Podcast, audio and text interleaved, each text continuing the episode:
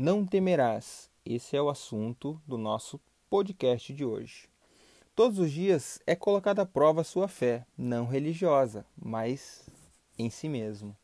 A fragilidade na percepção do poder próprio confunde incondicionalmente a sua crença de que pode muito mais do que realmente acredita.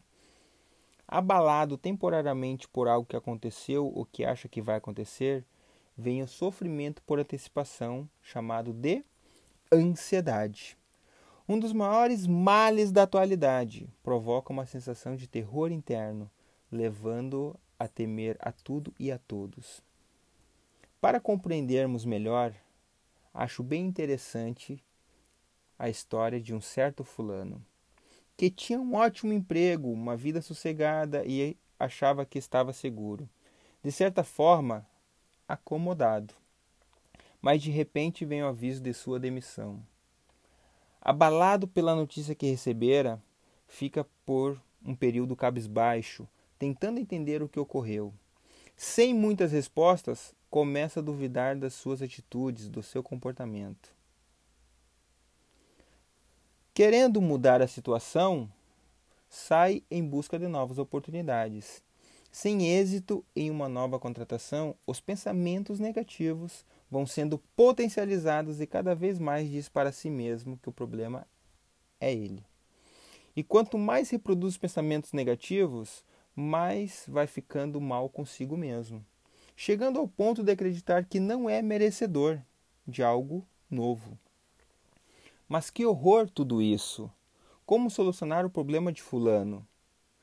Esse é o processo que pode ser chamado de virar a chave. O problema é sim o Fulano, mas não são as suas atitudes e comportamentos externos, mas sim as suas atitudes e comportamento interno. A demissão despertou algo que estava adormecido, guardado no subconsciente de Fulano.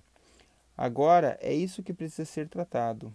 E em quatro passos, Fulano pode mudar esse quadro. O primeiro passo é compreender por que a demissão despertou algo tão forte assim em Fulano. O segundo passo é trabalhar a ressignificação de suas crenças limitantes, transformando-as em crenças potencializadoras.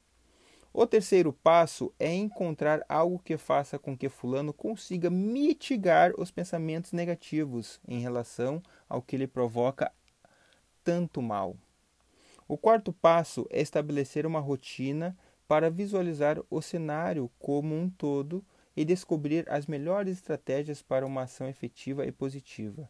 E dessa forma, Fulano conseguir ver que ele é merecedor e que o seu potencial é interno. Porque aquele que se fortalece com seus fracassos não temerá os obstáculos em seu caminho.